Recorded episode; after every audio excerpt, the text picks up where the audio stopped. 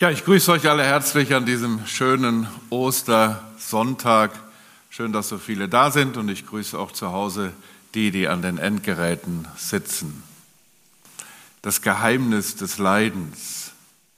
Ich weiß nicht, ob es euch auch so geht wie mir. Ich erinnere mich nicht, ein Osterfest erlebt zu haben, wo so von groß, was so von großen Katastrophen begleitet ist.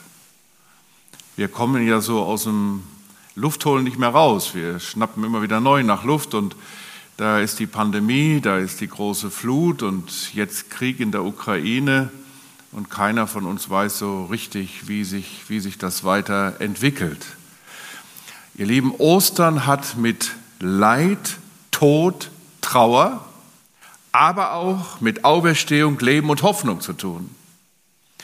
Und diesen großen Bogen, den wollen wir heute Morgen einmal spannen. Leid, Tod, Trauer und dann aber auch Auferstehung, Leben und Hoffnung. Und das hat der Herr Jesus immer wieder auch selber angekündigt.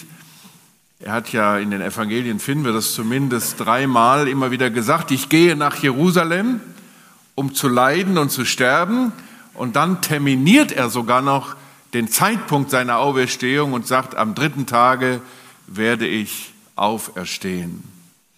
Also wir reden angesichts des Leids, angesichts des Todes eben auch heute Morgen ganz besonders von Hoffnung.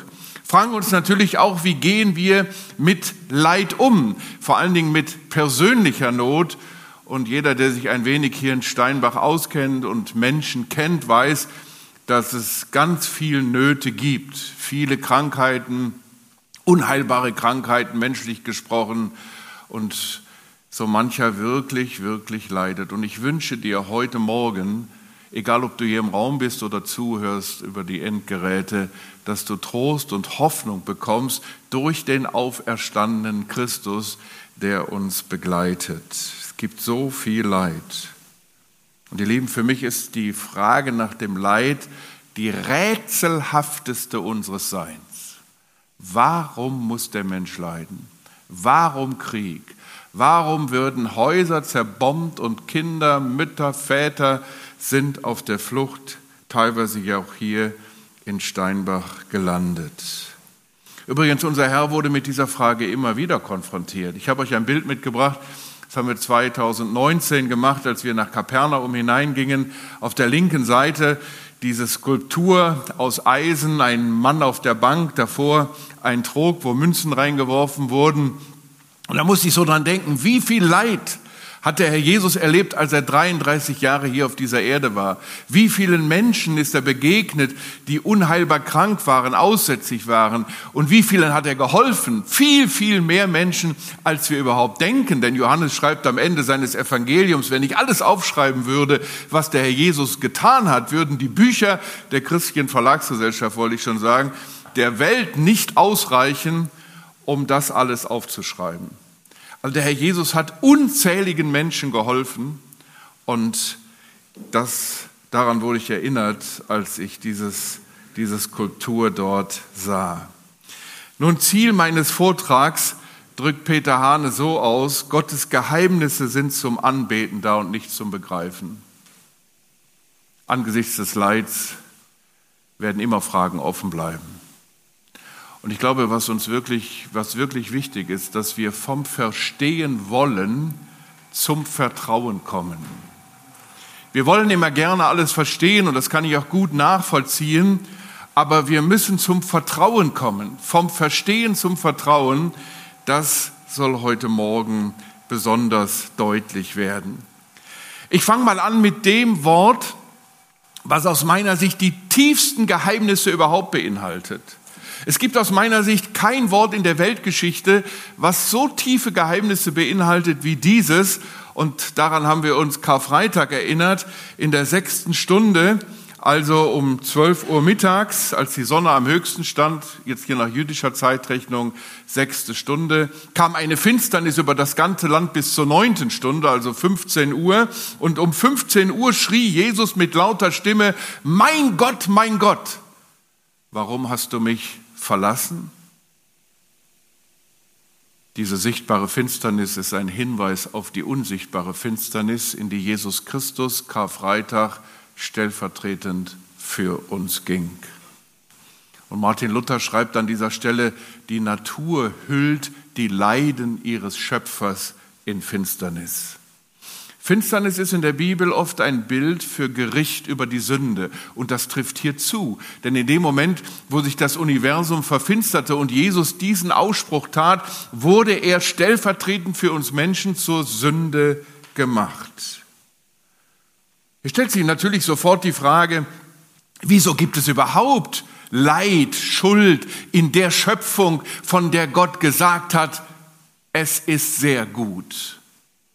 Nun, theologisch lässt sich das leicht beantworten. In dem Moment, wo der Mensch so sein wollte wie Gott, kam die Lawine des Leidens ins Rollen. Und weil der Mensch Gott verlassen hat, wurde der Menschensohn hier von Gott verlassen. Hier leidet Jesus von Nazareth, der Mann, der nur Gutes getan hat. Von denen sogar seine Feinde unterm Kreuz sagten, er steige jetzt herab vom Kreuz. Er helfe sich selbst, so wie er vielen anderen geholfen hat. Aber Jesus blieb hängen aus Liebe zu dir und zu mir. Aber hier hängt nicht nur Jesus von Nazareth, ihr Lieben. Hier hängt der, der von sich gesagt hat, ich und der Vater sind eins. Wer mich gesehen hat, hat den Vater gesehen. Und das halte ich für wichtig, dass wir das auch heute betonen. Damals waren es die Gnostiker, die das nicht akzeptieren wollten. Oder ich denke an einen Mann namens Rudolf Steiner, Stichwort Anthroposophie, Stichwort Waldorfpädagogik. Steiner soll gesagt haben, bei der Taufe inkarnierte die Gottheit in den Menschen Jesus von Nazareth und als er dieses ausrief, mein Gott, warum hast du mich verlassen, verließ die Gottheit den Menschen Jesus von Nazareth. Folglich starb nicht der Sohn Gottes, sondern nur der gute Mann aus Nazareth. Nein, hier hängt der Sohn Gottes. Und ich zitiere nochmal Luther, Gott verlässt Gott, kein Mensch kann das verstehen. Gott verlässt Gott, hier hängt der Sohn Gottes. Und jetzt merkt ihr vielleicht, warum ich gesagt habe, das ist das Wort mit den tiefsten Geheimnissen überhaupt. Gott verlässt Gott, kein Mensch kann das verstehen. Und es ist heute wichtig zu betonen, denn Muslime würden das nie zugeben, dass hier der Sohn Gottes hing. Für sie war Jesus höchstens ein guter Prophet. Juden würden das auch nicht zugeben, dass hier der Sohn Gottes am Kreuz hing. Sie erwarten immer noch den Messias.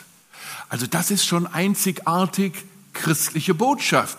Und dass hier der Sohn Gottes verlassen wurde, Gott verlässt Gott, das entspricht den Augenzeugen, das entspricht auch der Botschaft der Bibel, denn der gute Mann aus Nazareth hätte niemanden von uns erlösen können, dann würden wir heute 2022 kein Osterfest zu seiner Ehre feiern. Nein, nur der Sohn Gottes konnte uns erlösen. Und das hat natürlich auch einen seelsorgerlichen Aspekt. Ich las bei Dietrich Bonhoeffer in einem Brief vom 16. Juli 1944, er schrieb denn aus dem Tegeler Gefängnis, nur der leidende Gott kann helfen. Nur ein Gott, der leidet, kann den Ausweg aus dem Leid zeigen. Nur ein Gott, der leidet, kann auch wirklich trösten. Hier leidet der Sohn Gottes und er gibt seine Antwort auf die Leidfrage.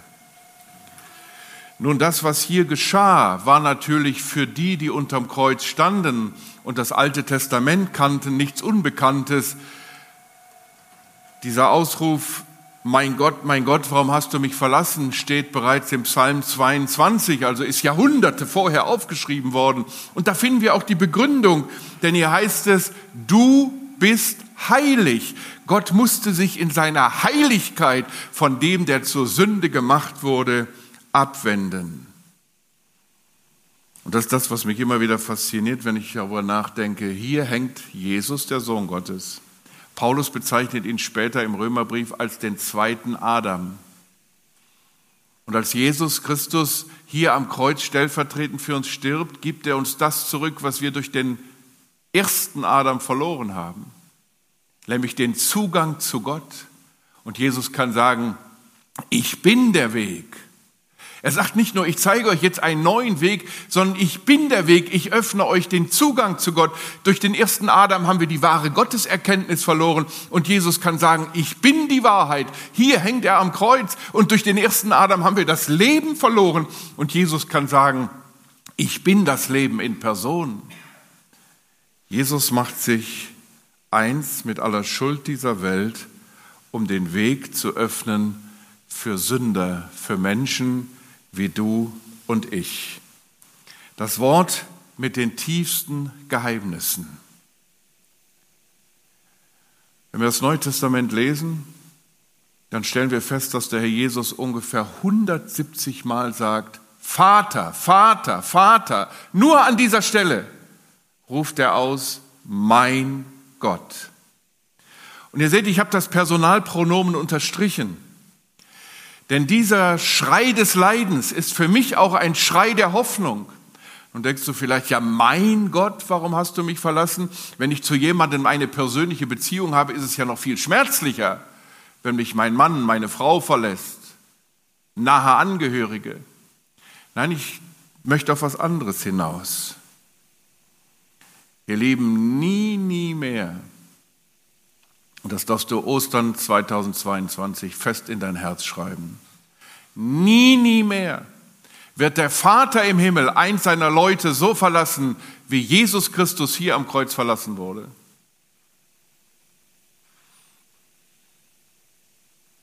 Du fragst vielleicht, wie kommst du da drauf? Ihr wisst, dass ich als ehemaliger Lehrer gerne Hausaufgaben aufgebe und die gebe ich euch auch Ostern auf, okay? Lest bitte mal das Kapitel zu Hause, was sich am tiefsten mit der Leitfrage beschäftigt. Und Martin hat uns gerade was daraus vorgelesen. Aus welchem Kapitel war das? Bitte? Dankeschön. Du hast, du hast gerade Römer 8 gesagt. Du solltest es wissen, ja. Also Römer 8. Römer 8 ist das Kapitel, was uns mit der Leitfrage am tiefsten konfrontiert. Und Römer 8 ist ja so schön aufgebaut. Die ersten 17 Verse geht um Glauben, ab Vers 18 geht es um Hoffnung. Und dann kommt der Höhepunkt ab Kapitel 8, 31. Was ist da das Thema? Liebe. Und dann zeigt Paulus auf, dass es Dinge gibt, die gegen uns streiten, übernatürliche Mächte, natürliche Mächte, Gewalten, Kriege, was gegen uns ausgerichtet ist. Und dann sagt er, stellt er die Frage, kann uns irgendetwas scheiden von der Liebe Gottes? Und dann sagt er, nachdem er alles aufgezählt hat, was es überhaupt gibt, nichts, aber auch gar nichts kann uns scheiden von der Liebe Gottes, die in Christus Jesus ist. Und das wird hier deutlich. Es mag noch so dunkel in deinem Leben werden. Vielleicht hast du auch gedacht, muss das jetzt auch noch kommen? Wann sehe ich endlich Licht am Ende des Tunnels? Denk daran, egal wie dunkel es wird, er ist und bleibt mein Gott, mein liebender Vater im Himmel. Nichts, aber auch gar nichts kann uns scheiden von der Liebe Gottes, die in Christus Jesus ist. Und deshalb, das ist eben auch nicht nur ein Schrei des Leidens, sondern auch ein Schrei der Hoffnung. Er ist und bleibt mein Gott. Nimm das mit Ostern 22. Er ist und bleibt mein liebender Vater im Himmel. Ich habe euch noch mal ein Zitat von Martin Luther mitgebracht zum Thema Leid, was mich sehr berührt hat. Er sagt, es gibt drei Wege, Gottes Wort zu verstehen. Ich denke, wir sind uns einig, die ersten beiden würden wir auch nennen, beten und Bibel studieren. Aber Luther schreibt weiter, es gibt drei Wege, Gottes Wort zu verstehen, beten, studieren und leiden. Das Leid ist besonders wertvoll. Es lehrt dich nicht nur zu kennen und zu verstehen, sondern auch zu erfahren, wie richtig, wie wahr, wie süß, wie lieblich, wie mächtig, wie tröstend Gottes Wort ist. Das ist höchste Weisheit. Denn ich selber verdanke meinen Papstgetreuen viel für alle Schläge, Druck und Angst, sodass sie aus mir einen ziemlich guten Theologen gemacht haben und mich zu einem Ziel gedrängt haben, das ich sonst nie erreicht hätte. Toll ausgedrückt, oder? Wer hätte das von uns so formuliert? Es wurde an dieser Stelle auch deutlich, Theologie ist oft auch Biografie. Die Theologie von Luther wurde eben auch dadurch geprägt, dass er so viel Druck von den Papstgetreuen bekam. Und vielleicht geht es dir ähnlich wie mir. Man möchte bestimmte Erfahrungen nicht nochmal machen, weil es sehr dunkel war. Aber man möchte diese Erfahrungen auch nicht missen, weil man gewachsen ist in der Gotteserkenntnis, weil man gemerkt hat, was das für ein Geschenk ist, einen lebendigen Heiland zu haben. Und so hat Leid auch oft dazu beigetragen, dass man zugenommen hat in der Erkenntnis Jesu, in der Erkenntnis Gottes. Und wir merken an dieser Stelle, Leid verfolgt ein höheres Ziel. Jesaja, den ich gern als den Prophet des Leidens bezeichne, denn er hat sehr viel gelitten um Christi willen, um Gottes willen, hat hingewiesen auf Christus. Und er zitiert in Kapitel 38 einen israelitischen König, Hiskia, und er sagt, siehe, zum Heil wurde mir bitteres Leid. Leid wird zum Heil. Ihr Lieben, wir haben vorhin aus Römer 8 gelesen, dass denen, die Gott lieben, also die eine Beziehung zu Gott haben, alles zum Besten dient. Schwer zu verstehen und diesen Vers jemandem zuzusprechen, der gerade unendliche Schmerzen hat, muss man vorsichtig sein. Aber es ist eine Tatsache. Zum Heil wurde mir bitteres Leid. Ich denke manchmal, wir müssen eben auch die Chancen im Leid sehen. Nehmen wir nur mal diese leidige Pandemie, die hinter uns liegt. Wir hatten auch als Christen neue Chancen. Größere Offenheit fürs Evangelium. Wir haben das gemerkt. Ich habe das, glaube ich, schon mal erzählt mit unserem Kalenderleben ist mehr. Der war noch nie so früh vergriffen wie im ersten Jahr der Pandemie. Die Leute sind offener. Oder ich denke an das, was wir hier im Moment machen. Man nennt das ja inzwischen Hybrid-Gottesdienst. Vor fünf Jahren hätte ich gesagt, wir machen Hybrid-Gottesdienste. Hättest du geguckt wie ein Auto, hättest gar nicht verstanden, was das ist. Heute ist das üblich und wir erreichen Hunderte, Tausende mit der Botschaft im Netz. Geh nur mal auf YouTube und gib bestimmte Predigten ein, du wirst dich wundern, wie viele dich dazuschalten. Das ist doch eine Chance. Das sind doch neue Möglichkeiten. Und deshalb in jeder Not liegt eine neue Chance. Und in jeder Schwierigkeit liegt eine neue Möglichkeit. Das könnten wir an vielen Beispielen illustrieren. Deshalb siehe, zum Heil wurde mir bitteres Leid. Nun, um diesem Geheimnis des Leidens weiter auf die Spur zu kommen, möchte ich euch heute Morgen ein paar Beispiele aus der Bibel nennen. Personen, Betroffene. Und von ihnen wollen wir lernen, um diesem Geheimnis des Leidens mal nachzugehen. Ich fange mal mit der Person an, dessen Leid bis heute sprichwörtlich ist. An wen denke ich? Genau. Wir sprechen heute noch von Hiobs Botschaften, obwohl das Buch Hiob ja eins der ältesten der Bibel ja ist. Hiob hat gelebt zur Zeit Abrahams, vermutet man, also eins der ältesten Bücher überhaupt. Und dennoch sprechen wir immer noch von Hiobs Botschaften. Und bei Hiob merken wir das so deutlich, wie Leid einen überfallen kann und man auf einmal ohnmächtig ist und gar nicht weiß, was mache ich jetzt. Man hat das Gefühl, es wird einem der Boden unter den Füßen entzogen. Man ist irgendwie ausgeliefert. Und unser Leben bekommt eine unerwünschte Richtung. Was tun? Diese Hilflosigkeit kann zu zwei ganz unterschiedlichen Reaktionen führen. Und das wird gleich am Anfang im Hiob-Buch deutlich. Und diese zwei Reaktionen habe ich euch mal mitgebracht. Als Hiob alles verloren hatte. Sein Reichtum, und er war ein reicher Mann, seine Kinder, und er hatte recht viele, die sind alle nach einer Fete umgekommen. Und dann sitzt er im Hof seines Gutes und kratzt sich mit Tonscherben die Geschwüre, weil er es vor Jucken nicht aushält. Und dann kommt seine Frau in den Hof und sagt, fluche Gott und stirb. Was willst du mit einem solchen Gott? Hiob selber reagiert ganz anders. Er sagt, das Gute nehmen wir von Gott an, da sollten wir das Böse nicht auch annehmen. Wir merken zwei ganz unterschiedliche Reaktionen und das stellen wir bis heute fest, dass Menschen unterschiedlich auf Leid reagieren. Die einen machen zu, fangen an mit Gott zu hadern, werden bitter und die anderen kommen ins Nachdenken.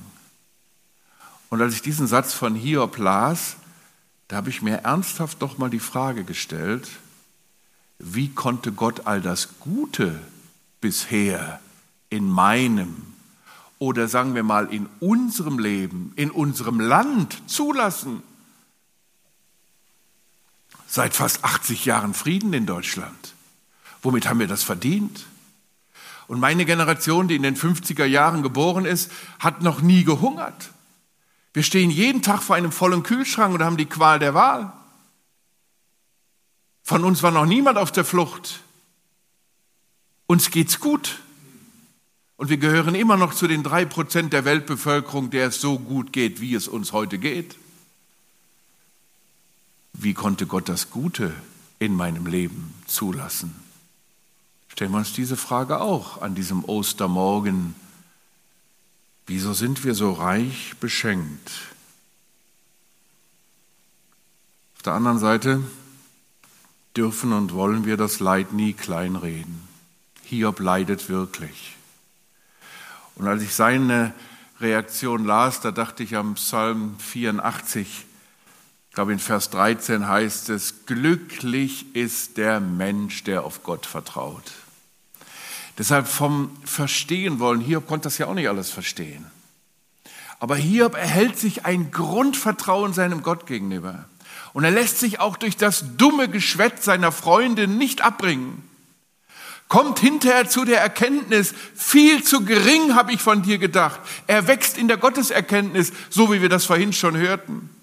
Und da heißt es zum Schluss in diesem Hiob-Buch in Kapitel 42, ich habe erkannt, dass du alles vermagst und kein Plan für dich unausführbar ist. Ja, Hiob wächst in der Gotteserkenntnis durch das Leid. Und auf der anderen Seite lesen wir, der Herr segnete das Ende Hiobs mehr als seinen Anfang. Und das war tatsächlich zum Anfassen bei Hiob. Er wurde wieder gesund, er bekam wieder Reichtum und er bekam sogar neue Kinder. Und da heißt es in der Bibel, sie waren noch schöner als die ersten. Wie man das misst, weiß ich nicht, aber es steht zumindest da in der Bibel. Also Hiob wird wirklich auch äußerlich beschenkt. Jetzt sagst du, ja, aber wie ist das denn in meiner Situation? Ich bete und bete. Ist mein Ende auch mehr gesegnet? Bekomme ich meine Gesundheit wieder? Bekomme ich meinen Ehemann, meine Ehefrau wieder? Jetzt müssen wir natürlich ein bisschen vorsichtig sein mit der Anwendung. Hiob lebte zur Zeit des irdischen Volkes Gottes. Und Israel bekam immer als irdisches Volk irdische Segnungen. Das wurde mir so deutlich, als das fünfte Buch Mose lag. Da legt Gott sogar dem Volk vor. Er sagt, wenn ihr schön, ich sage es mit meinen einfachen Worten, wenn ihr schön brav seid, wenn ihr mir folgt, wenn ihr meine Gebote beachtet, wird es euch gut gehen. Ihr werdet reich sein im Land, es wird euch wohlgehen und die Feinde um euch herum werden euch in Ruhe lassen. Aber wenn ihr mir nicht gehorcht, dann werdet ihr äußeren Druck bekommen. Also das irdische Volk hat irdische Segnungen, aber wir, die wir hier sind und den Herrn Jesus lieb haben, wir gehören zum himmlischen Volk und sozusagen haben wir himmlische Segnungen. Und in dem Falle stimmt das. Als ich neulich hier in Steinbach eine Beerdigung hielt und sagte, der Bernd ist jetzt im Himmel, dem Bernd geht's viel, viel besser, sprach mich hinterher jemand an und sagte, wie konntest du das sagen, dass dem Bernd es jetzt besser geht? Oh, ich sag, dem Bernd wird es besser gehen als hier in Steinbach. Ich bin auch überzeugt, dass Steinbach eines der schönsten Orte dieser Welt ist. Das habe ich in den letzten 35 Jahren gelernt. Ihr lieben Weidelbacher, Steinbach ist viel schöner, okay. Also Steinbach ist schön, aber jeder, der hier in Steinbach gelebt hat und eines Tages im Himmel sein wird, wird sagen, ja, im Himmel ist es doch noch schöner als in Steinbach. Und in dem Sinne wird das Ende mehr gesegnet sein als der Anfang. Okay? Es kann für uns als Gläubige, die wir an den auferstandenen Jesus Christus glauben, nur noch besser werden. Und daran wollen wir festhalten und das auch mitnehmen aus diesem ersten Beispiel. Ich bringe ein zweites Beispiel. Der Mann hat sehr viel gelitten, nicht weil er was verbrochen hat, sondern nur, weil er das getan hat, was auch heute unser Auftrag ist. Er hat den gestorbenen und auferstandenen, wiederkommenden Herrn Jesus Christus verkündigt und Paulus hat deshalb unendlich viel gelitten. Wenn du mal den zweiten Korintherbrief liest, ich sage mal gerne, im zweiten Korintherbrief legt Paulus sein Herz auf den Schreibtisch und legt mal offen, wie es ihm wirklich geht. Und 2. Korinther 12 zählt er sein Leiden auf. Wie oft ist er gesteinigt worden, aus Ortschaften herausgeschliffen worden. Man wollte ihn nicht hören. Er ist gefangen gesetzt worden. Er hat Schiffbruch erlitten und hat gelitten nur, weil er das Evangelium verkündigt hat. Und da muss ich Ulrich Pazani immer wieder recht geben, wenn er vor Jahren mal gesagt hat, wir Deutschen leben alle im Urlaub, was das Leiden um Christi willen betrifft. Paulus hat viel gelitten, aber er hatte eine andere Perspektive fürs Leid. Paulus sieht das alles vom Ziel her. Er schreibt in seinem Testament, 2 Timotheus 2, Vers 10, ich erdulde alles um der Auserwählten willen. Paulus wusste, mein Leid wird folgenden Generationen zum Segen. Und ich glaube, wir verstehen das heute viel besser als Paulus, äh, Timotheus damals. Wir wissen, wir profitieren bis heute vom Leid des Paulus. Vor allen Dingen, als der im Gefängnis saß, hatte er Zeit, die Briefe zu schreiben. Und ich sage immer, die Briefe, die von der höchsten Christuserkenntnis Zeugnis geben, sind Gefangenschaftsbriefe. Denk an den Epheserbrief. Wir haben jetzt schon alle Segnungen in Christus. Denk an den Kolosserbrief. Christus in uns. Denk an den Philemonbrief, dieses Kleinod der Seelsorge. Denk an den Philipperbrief, der Brief der Freude. Denk an den zweiten Timotheusbrief, ein ganz praktischer äh, Brief für die letzten Jahre, für die letzten Tage in unserem Leben. Alles Gefangenschaftsbriefe, die uns bis heute zum Segen sind. Und er schreibt das Jahre zuvor an die Philipper, meine Gefangenschaft dient der Förderung des Evangeliums. Er sitzt im offenen Strafvollzug in Rom, stellt auf einmal fest, ich sitze im Haus des Kaisers, im Prätorium, erreiche gesellschaftliche Schichten, die ich vorher nie erreicht habe. Und er stellt ebenfalls fest, dass die Christen in Rom aufgrund seiner Gefangenschaft motiviert werden, selbst auf die Straße zu gehen und Zeugnis von Christus zu geben. Leid darf zur Förderung des Evangeliums dienen, zur Förderung des Heils. Zum Heil wird Leid. Das heißt, mein Leid kann anderen auch zum Segen werden. Und das wird hier bei Paulus sehr schön deutlich. Wisst ihr, Paulus hatte im Grunde diese Vogelschauperspektive. In Jesaja, ich glaube es ist Jesaja 40, da schreibt Jesaja, die auf den Herrn hoffen, heben ihre Schwingen empor wie die Adler und gewinnen neue Kraft. Sie sehen das alles vom Ziel her. Ich muss das immer so sagen, nach dem Absturz und Tod meines Schwagers bei Oberstdorf, für Bernhard sind alle Fragen geklärt. Für uns als Angehörigen bleiben viele Fragen offen. Und das ist die andere Perspektive. Wenn ich früher meine Großmutter väterlicherseits besucht hatte, die hat gerne geknüpft. Wisst ihr noch, was das ist? Die hatte so kurze Fäden in so einem Bündel und dann so ein Gitter und dann zog die mit so einem Haken da immer durch. Und wir sahen als Kinder nur lauter Knoten und haben gedacht, was soll das hier alles? Eine moderne Beschäftigungstherapie oder was? Das haben wir natürlich damals als Kinder nicht gedacht. Aber was soll das? Wir sahen nur Knoten. Und dann am Ende hing dieses, dieses, dieser, dieser große Behang an der Wand, da sahen wir das Matterhorn oder ein Adler fliegen. Also von ferne gesehen, von oben gesehen, Wunderbares Muster, von unten gesehen, nur lauter Knoten. Und so ist das oft in unserem Leben, wenn es um Leid geht. Wir sehen das aus unserer menschlichen, begrenzten Perspektive. Paulus lehrt uns, darüber hinaus zu schauen. Ich erdulde alles um der Generationen willen, die nach mir kommen. Und dafür bin ich bereit zu leiden. So, jetzt gehen wir nochmal in die Schule. Wir gehen nach Kapernaum zurück und da finden wir einen Mann namens Jairus. Jetzt klappt mein Gerät nicht, ihr Lieben. Geht's jetzt? Alles klar. Jairus, der Schulleiter, Synagogenvorsteher, hat erfahren, Jesus ist im Ort. Er macht sich auf den Weg, denn er hat eine Not, sein Kind ist krank. Seine einzige Tochter. Und dann heißt es dort in Lukas 8, in der Menge war eine Frau, die seit zwölf Jahren an starken Blutungen litt. Ihr ganzes Vermögen hatte sie für die Ärzte aufgewendet, doch niemand hatte sie heilen können. Jesus kümmert sich um diese Frau und durch die Verzögerung entsteht das, was Jairus befürchtet hat, seine Tochter stirbt. Nun, wir wissen alle, wie das ausgeht. Der Jesus nimmt die Eltern und drei seiner engsten Vertrauten mit ins Zimmer, ruft dem Mädchen zu, Talita cum, und das Kind kommt zum Leben zurück. Aber es ist schon interessant, diese Begebenheit wird uns in zwei Evangelien berichtet und jedes Mal in dieser Kombination, Jairus geht hin, Jesus nimmt seine Not ernst er geht mit Richtung Schulhaus, wird unterwegs aufgehalten durch eine andere kranke Frau.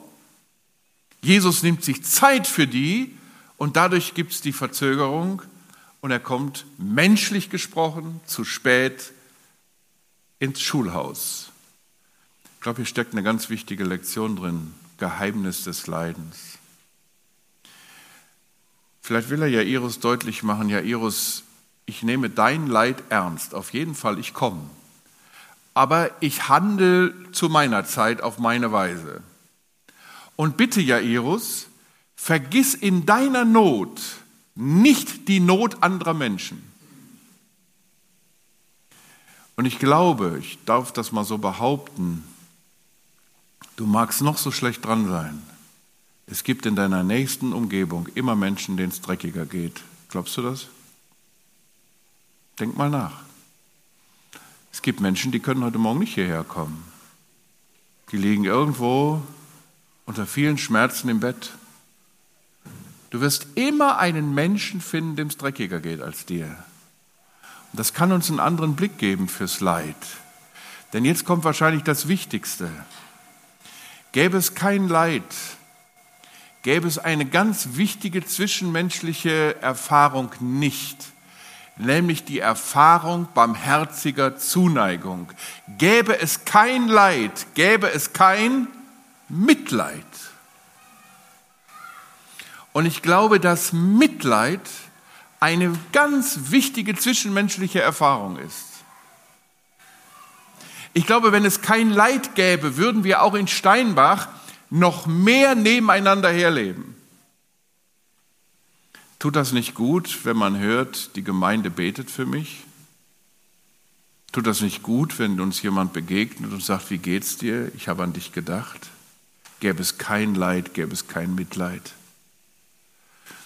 Ich habe vor Jahren die Trend, äh, die, bei dem Trendforscher Matthias Hawks gelesen, dass er sagt, das größte Problem einer Wohlstandsgesellschaft ist der Individualismus. Individualismus können wir ganz einfach übersetzen. Aus dem Wir einer Notstandsgesellschaft ist das Ich einer Not, einer Wohlstandsgesellschaft geworden. Also wenn es uns sehr wohl geht, wenn es uns gut geht, wird das Ich groß geschrieben. Wenn es uns dreckig geht, wenn wir in Not sind, wird das Wir groß geschrieben. Und wir haben das ja bei der Ahrtalflut sehr deutlich gemerkt, wie auf einmal das Wir groß geschrieben wurde. Große Solidarität, große Hilfsbereitschaft. Und ich glaube, wenn es uns nur gut ginge, würden wir noch mehr als Individualisten nebeneinander herleben. Aber Not schweißt uns zusammen. Deshalb nochmal, aus dem Ich einer Wohlstandsgesellschaft wird in der Not das Wir einer Notstandsgesellschaft. Und wahrscheinlich werden wir merken, dass wir in einer Notstandsgesellschaft, die vielleicht, denn die, die fetten Jahre sind sicher vorbei. Wenn die mageren Jahre kommen, werden wir merken, dass wir wieder mehr aufeinander angewiesen sind. Und deshalb, Jairus, lass dir einen Blick zeigen für die Not anderer. Und ich habe die Zahl, das ist auch interessant, es wird jedes Mal in den Berichten erwähnt, 12, 12. Interessiert uns ja eigentlich gar nicht, aber es hat doch tieferen Sinn, ganz gewiss. Vielleicht will Jesus deutlich machen, guck mal, Jairus, du hattest zwölf Jahre Freude an deinem Kind und in derselben Zeit hat diese Frau zwölf Jahre gelitten. Also lass dir in deinem Leid auch zeigen, dass da andere sind, die große Not haben. Und außerdem merken wir, Leid lehrt uns eine ganz wichtige Lektion unseres Christseins.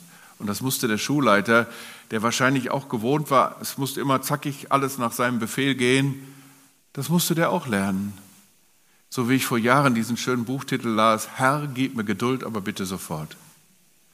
Geduld ist eine der wichtigsten Lektionen im Leid. Wir wollen gleich geholfen haben. Ist auch verständlich, ist ganz verständlich. Aber Gott handelt zu seiner Zeit auf seine Weise. Und das wird hier in dieser Begebenheit sehr schön deutlich. Ein letztes Beispiel. Jetzt stehen wir am Grab. Jesus ist einige Tagereisen entfernt von Bethanien. Bethanien war ein kleiner Ort, etwa elf Kilometer von Jerusalem entfernt. Dort wohnte eine Familie, wo er sehr oft gewesen ist, zu Gast. Und er erfährt in der Ferne, dein Freund Lazarus ist schwer krank. Und dann sagt Jesus zunächst einmal, Johannes 11, Vers 4, zu seinen Jüngern, am Ende dieser Krankheit steht nicht der Tod, sondern die Herrlichkeit Gottes. Der Sohn Gottes soll dadurch geehrt werden. Und dann kommt Jesus nach Bethanien. Lazarus ist tot. Er ist schon einbalsamiert. Er liegt schon im Grab. Und dann steht er vor diesem verschlossenen Grab und neben ihm steht die trauernde Schwester Martha und dann ruft Jesus aus. Ich bin die Auferstehung und das Leben. Wer an mich glaubt, wird leben, auch wenn er stirbt. Und wer lebt und an mich glaubt, wird niemals sterben. Glaubst du das? Ist ja der Vers, den ich bei jeder Beerdigung am Grab lese. Wenn wir draußen am offenen Grab stehen, sage ich ja nicht viel. Ich lese nur diesen Vers und bete. Und er endet mit dieser Frage, glaubst du das? Und das ist auch die Osterfrage heute Morgen. Glaubst du das, dass der Herr Jesus die Auferstehung und das Leben ist? Ich las diese Woche, diese Woche in Idea Spektrum, einem Nachrichtenmagazin. Die haben im Auftrag des INSA Marktforschungsinstituts die Deutschen befragen lassen, wer glaubt an die Aussage, Jesus ist leibhaftig auferstanden. Da war ich erschrocken. Wisst ihr, wie viele Deutsche das noch glauben? 19 Prozent. Also über 80 Prozent der Deutschen glauben das nicht. Und dann habe ich gelesen, was die Kirchgänger glauben, das sind noch 28 Prozent. Und dann die Freikirchen, das betrifft uns ja. 48 Prozent der Freikirchler glauben das. Mehr als die Hälfte aller Freikirchler glauben das nicht mehr. Ich gehe mal davon aus, dass hier die Zahl ganz anders sein wird. Aber ist das nicht erschreckend? Man glaubt das gar nicht mehr. Und deshalb die Frage, die Jesus Martha stellt, glaubst du das? Glauben wir das wirklich? Und hier merken wir, hier schließt sich der Bogen. Wir spannen Ostern den Bogen von Leid, Tod hin zur Auferstehung und Leben. Und hier steht Jesus am Grab. Und zunächst macht er deutlich, Leid verdient oder dient der Herrlichkeit Gottes. Das ist schon, er erstaunlich. Er sagt, am Ende ist nicht der Tod. Ja, aber Lazarus ist doch tot. Ja, aber der Herr Jesus ruft ihn zurück ins Leben. Und das ist ein so starkes Zeugnis.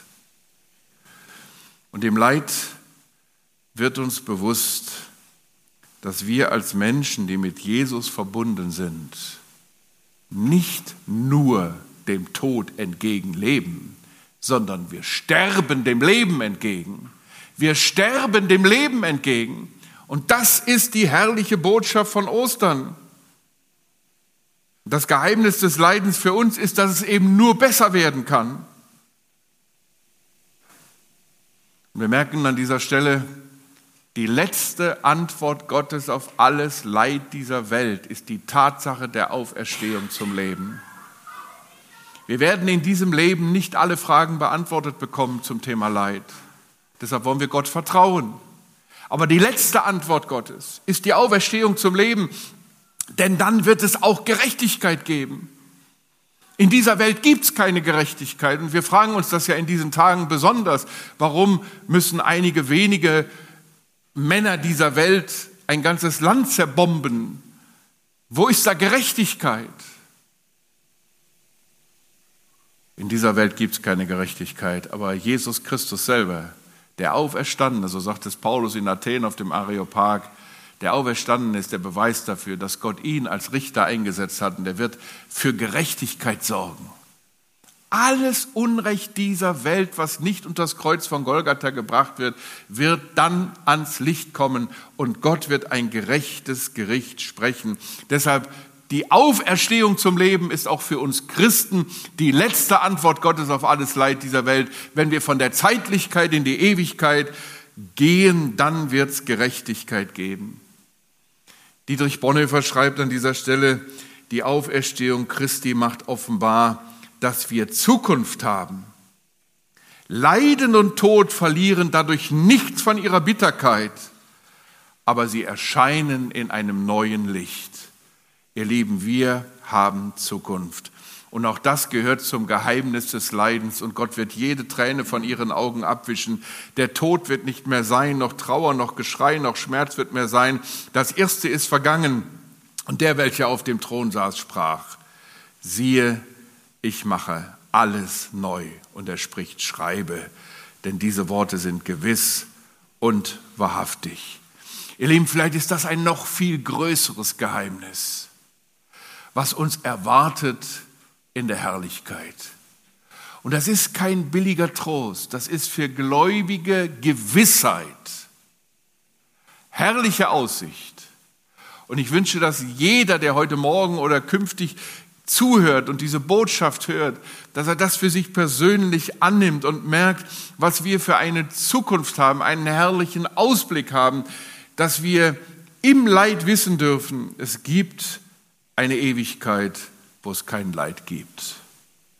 Ich möchte euch gerne ein Beispiel erzählen. Ich las das vor einiger Zeit in einer süddeutschen Tageszeitung. Ein Pfarrer schrieb über Covid-19. Und er schreibt, wer meint, heute seien nie dagewesene Schreckenszeiten, sollte sich einmal an Paul Gerhard erinnern. Paul Gerhard lebte ja im 17. Jahrhundert zur Zeit des Dreißigjährigen Krieges es gab damals Hungersnöte, Seuchen, sehr viele Übergriffe von Soldaten, also das, was man im Moment in der Ukraine erlebt, hat auch Paul Gerhard erlebt. Und jetzt hör mal zu. Als Paul Gerhard zwölf war, starb sein Vater. Als er 14 war, starb seine Mutter. Als Paul Gerhard 48 war, heiratete er Anna. Anna Maria Berthold. Er bekam von ihr fünf Kinder. In den nächsten Jahren starben vier. Dann verlor er seine Frau, er verlor seine Fahrstelle. Wir würden heute sagen, er war dem Fürsten zur Bibel treu geworden, er wollte ihn nicht mehr bezahlen. Und in dieser tiefsten Not schrieb der Mann Lieder, die bis heute unzähligen Trost und Hoffnung vermitteln. Kennt ihr das Lied? Nun danket alle Gott und bringt ihm Ehr? Paul Gerhard. Dem Herrn musst du trauen? Paul Gerhard. Gib dich zufrieden und sei stille? Paul Gerhard. Sollte ich meinem Gott nicht singen? Paul Gerhard. Und dann dieses ergreifende Lied, Befiehl dem Herrn deine Wege. Weg hast du aller Wegen, an Mitteln fehlt dir's nicht. Dein Tun ist lauter Segen, dein Gang ist lauter Licht. Dein Werk kann niemand hindern, deine Arbeit darf nicht ruhen, wenn du, was deinen Kindern ersprießlich ist, willst tun. Hoff, o oh du arme Seele, hoff und sei unverzagt. Gott wird dich aus der Höhle, da dich der Kummer plagt, mit großen Gnaden rücken. Erwarte nur die Zeit, so wirst du schon erblicken die Sonne der schönsten Freud. Das schreibt ein Mann in unsagbarem Leid. Und das gehört zum Geheimnis des Leidens, dass wir in solchen Stunden besondere Erfahrungen mit unserem Gott machen dürfen und dass wir anderen auch zum Segen sein dürfen. Ich fasse zunächst zusammen, bevor ich mit einem praktischen Tipp schließe. Wer Gott im Leid vertraut, kann sagen, am Ende wird alles noch besser. Denk an Hiob. Wer Gott im Leid vertraut, kann sagen, Leid fördert die Verbreitung des Evangeliums. Denk an Paulus. Wer Gott im Leid vertraut, kann sagen, Leid schenkt einen neuen Blick für Leidende. Ohne Leid kein Mitleid. Wer Gott im Leid vertraut, kann sagen, Leid ist ein Ruf zum Glauben und letztlich dient alles zur Verherrlichung Gottes. Hane schreibt an einer anderen Stelle, wo ich meine Not zu Gott bringe, wird sie vielleicht nicht erklärlicher, aber auf jeden Fall erträglicher. Wie gehen wir jetzt damit um? Wenn es in die neue Woche geht, wenn wir selber Leid erfahren. Gehen wir nochmal zurück in den Brief, den Paulus aus dem Gefängnis geschrieben hat. Da sagt er in Kapitel 4, Vers 6, seid um nichts besorgt, sondern in allem sollen durch Gebet und Flehen mit Danksagung eure Anliegen vor Gott kund werden und der Friede Gottes, der allen Verstand übersteigt, wird eure Herzen und eure Gedanken bewahren in Christus Jesus. Gott redet das Leid nie klein. Er weiß, dass wir Sorgen haben, Ängste haben. Aber er gibt uns einen Tipp, wie wir damit umgehen dürfen. Denn er möchte verhindern, dass sich unsere Sorgen wie zwei würgende Hände um unseren Hals legen und uns die Luft abdrücken. Deshalb reden wir im Zusammenhang mit dem Gebet auch oft von dem tiefen Durchatmen der Seele. Wir dürfen unsere Not rausschreien. Weil als wir 2012 zurückkamen von dem tödlichen Sturz meines Schwagers, fragte mich hier in Steinbach jemand, wie konntet ihr denn da noch beten? Ja, meine Schwester und ich, wir haben unten am Geißleibsee gestanden und haben geschrien zu Gott. Und dann habe ich meinem Fragesteller damals gesagt, weißt du, es gibt ein Gebetsbuch, das zeigt uns, wie man in großer Not trotzdem beten kann. Und da lese ich oft drin. Und dieses Gebetsbuch heißt Psalmen. Die Psalmen lehren uns beten, wie wir in großer Not unsere Nöte rausschreiben können. Und bewahre dir in aller Not eine dankbare Grundhaltung. Du wirst immer noch was finden, wofür du Danke sagen kannst. Und das macht Paulus hier deutlich. Und das lernen wir von Hiob.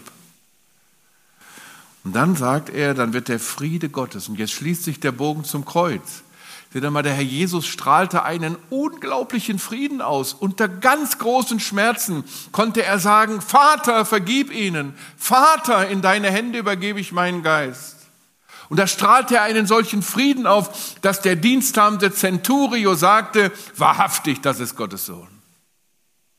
Man kann in tiefster Not großen inneren Frieden erleben, wenn man mit Not so umgeht, wie Paulus uns das hier beschreibt. Das funktioniert tatsächlich. Und dann stellen wir fest, es wird unsere Gedanken bewahren. Und da wurde mir deutlich, der Umgang mit Leid ist sehr oft Kopfsache. Kopfsache. Wir stehen alle in der Gefahr, ich zumindest, wenn wir selbst leiden, dass wir ständig mit uns und unserem Leid und unseren Wehwehchen, ich darf das mal so ausdrücken, beschäftigt sind. Wenn wir so mit Leid umgehen, werden wir inneren Frieden bekommen und unsere Gedanken werden bewahrt, dass wir ständig um uns selber uns drehen, mit uns und unserer Situation beschäftigt sind, sondern einen Blick haben, zum Beispiel, wie wir das bei Jairus gelernt haben, für andere. Und Leid aus einer anderen Perspektive sehen. Praktischer kann man es nicht ausdrücken, wie Paulus das hier macht. Und dennoch das Geheimnis des Leidens bleibt ein Geheimnis, das nur der liebende Vater im Himmel lüften kann. Amen. Wir stehen auf, soweit es möglich ist, zum Gebet.